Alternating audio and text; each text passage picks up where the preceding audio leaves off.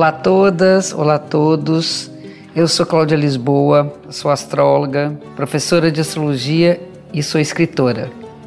Sejam bem-vindas, sejam bem-vindos ao podcast Astrologia com Cláudia Lisboa, um espaço para a gente falar um pouco mais sobre como a astrologia influencia vários aspectos da nossa vida e para ouvir em primeira mão, assine ou comece a seguir o podcast na plataforma que você preferir. Começando aniversário de quem é libriano desta semana, feliz ano novo, muito equilíbrio, muita saúde, paz, muita cultivar muita harmonia, né?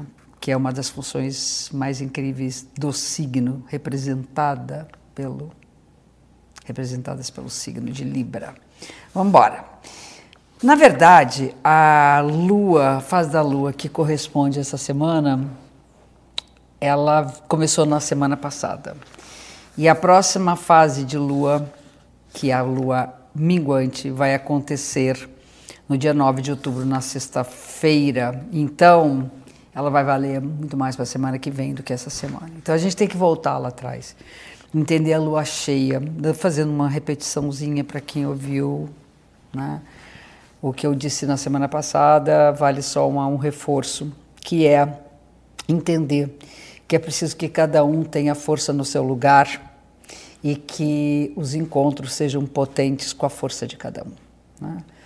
Uma das coisas melhores quando a gente tem a lua cheia no signo de Libra, onde está o Sol, e a lua no signo de Ares, é entender que a competição não vale a pena.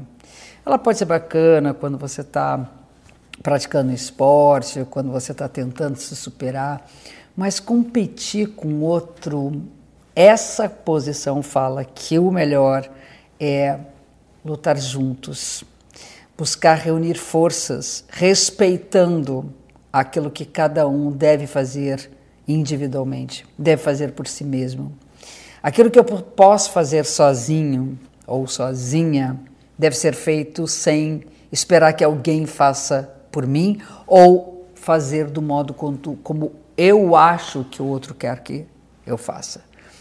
Por outro lado, aquilo que eu não posso fazer sozinho ou aquilo que é melhor na somando forças com alguém, que a gente tenha essa generosidade de abrir espaço para os encontros.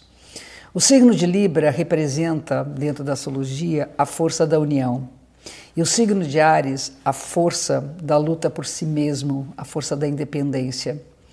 Essa polaridade, ela é preservar a independência de todos, de cada um de nós, e não esquecer que juntos podemos ser melhores. Vale a dica da semana passada que começou na quinta-feira da semana passada, vale até a sexta dessa. Então a lua crescer, a lua minguante, que vai chegar na sexta-feira, vai marcar um final de semana de começo de recolhimento. Depois de uma fase de intensidade, de né, forças extremas estarem atuando, a gente vai começar a fazer uma revisão, uma reparação e uma reflexão sobre o que nós estamos vivendo, o que nós estamos cultivando, aquilo que plantamos e nos recolhendo para dar impulso a um novo ciclo uma semana depois. Então, isso vai ser para a semana que vem, para o final dessa semana. Temos aqui, no dia 7 de outubro, uma oposição, é um, é um aspecto tenso entre Mercúrio e Urano o que significa que a gente vai estar muito acelerado, sabe? Tipo, quicando, sabe? Os polos, né? positivo e negativo, dando choque. A gente vai estar assim, tipo gato quando eriça o pelo, né? Essa é a tensão representada por esse aspecto no céu. As comunicações ficam muito atrapalhadas, talvez por queremos resolver tudo muito rápido mas essa rapidez ela mais dificulta do que facilita o nosso modo de falar, de ouvir, de escutar e de discutir as coisas. Temos uma tendência também a querer nos livrar rapidamente das discussões e com isso a gente sai atropelando. Então, palavra-chave: cultivar calma, Calma no seguinte sentido: plena atenção. Não é ficar assim, porque assim, quando vê, blé, é, tá ali atento. Né? Urano tem a ver com. Fica atento, fica ligado. As anteninhas todas ligadas, captando tudo, mas sem é, fazer isso um grande rebuliço. Então, há uma urgência em mudar algumas coisas, principalmente a opinião que a gente tem né, sobre as coisas da nossa vida, sobre os outros, sobre trabalho, sobre amor, enfim. E é preciso não ter pressa, porque tudo é muito instável. Então, esse, esse início da semana tem uma instabilidade. Depois, logo em seguida, no meio da semana, a gente vai ter um aspecto tenso entre Marte e Plutão. Eu diria que é preciso ficar a semana inteira ligado, porque final de semana ele também tem um outro aspecto tenso, tendendo a exagero, e esse de Marte Plutão é uma espécie tudo que tudo que é assim aquela aquela aquela bomba relógio nossa que está ali prestes a explodir, né? é o símbolo das explosões. Se não são explosões, são então implosões, o que dá no mesmo em termos de estrago.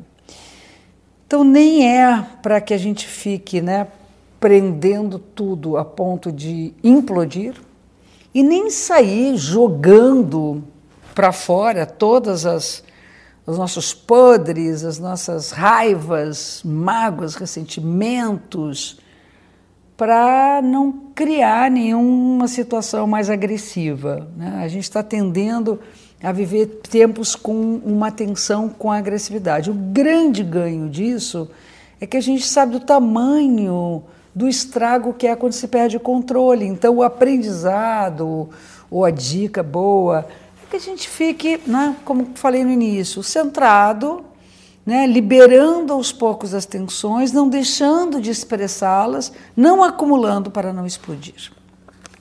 Ter cuidado com alguns excessos, há uma tendência a uma insatisfação enorme, aí com a pressa, com a irritação, com a impaciência, já viu que é uma semana bastante agitado. E quem vai estar legal no final de semana, um aspecto considerado fluente, é uma conexão entre Vênus e Urano que a grande revolução do nosso momento é o amor.